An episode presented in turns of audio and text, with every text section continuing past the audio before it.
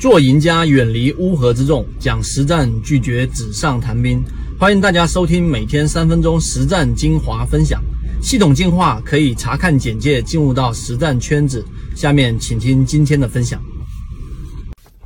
对于看报表、看研报这样的一件事情，我估计大部分交易者都有去做。那么今天我就用三分钟来分享一下，给大家去讲一讲我们对于研报的一个正确的一个认识和看法，才能真正的辅助我们把交易给做好。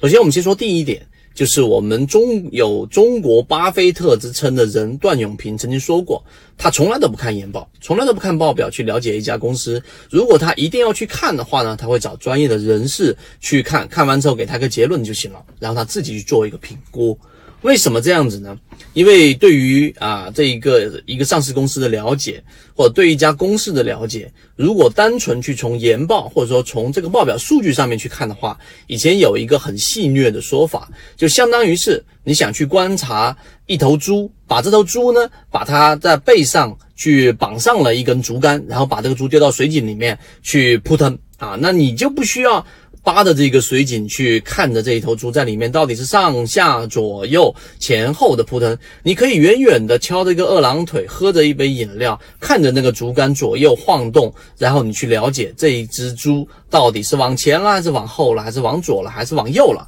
这个就是对于报表的一个很形象的一个理解，这是第一点。第二个，对于报表呢，很多情况之下，刚才为什么我说段永平他基本上自己不怎么去看研报呢？因为研报它就相当于是用各种数据和报表来把一个环境给你描述出来。做一个比方，就像是医生在看你的化验单，化验单它可以做你身上的所有的数据的一个统计，但最终它永远取代不了医生对于你的诊断。啊，就是到底你是生病了还是没生病，医生会综合的去进行评估和这个诊断。啊，问那为什么不能出现一个机器把所有的数据统计出来？你是一个健康的人，只要数据上符合，你就是健康的人。为什么还有医生这样的一个职业呢？就是说明所有的数据和诊断都不可能取代我们所说的这一种人的这样的一个诊断的一个过程，因为他要了解方方面面生活作息，甚至于如果说是上市公司的话，这个上市公司的创始人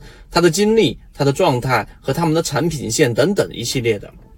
这个在我们的左脑护城河里面有提到，后面我还会补充一些福利给大家，怎么样去评估一个上市公司的五条原则。所以这是第二点，我们对于报表的一个正确认识，既不可以忽略它，如果忽略它，就是一个神医啊，就看你面相，然后就几句聊天就能知道你的症状，这也不足够科学。这是第二点。所以第三点，我们才需要引入到我们的交易系统。这个交易系统既要有护城河啊，刚才我们说了，这一个报表你要了解一个客观的环境啊，一个数据。第二个，你要了解它里面真实的情况，就是你真的要扒着这个井沿往下去望，看一看这个猪到底是在怎么样运动的。那么这个时候就引用到了我们的交易模型，其中包含着散户割肉，对吧？看到了散户数量的大幅减少，那说明筹码是真实在密集。我又看到了这一个缠论的这一种不同级别里面的拆分、技术分析、资金角度去看待这样的一个上市公司里面的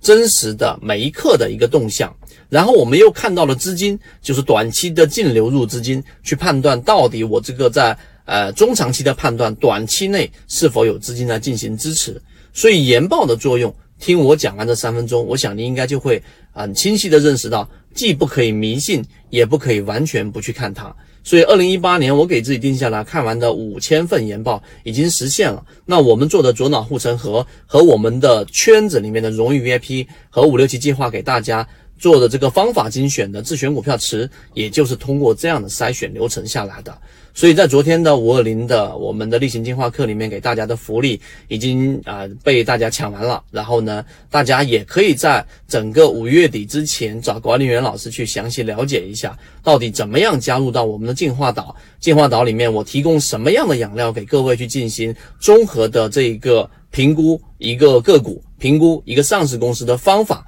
那么我认为这样的方法对于大家来说，多少从呃自己的筛选和交易的角度是会有所帮助的。希望今天我们的三分钟对研报的讲解和我们后期在进化岛里面和我们的荣誉 VIP 圈子里面给大家提供的养料，能对你来说有所帮助。和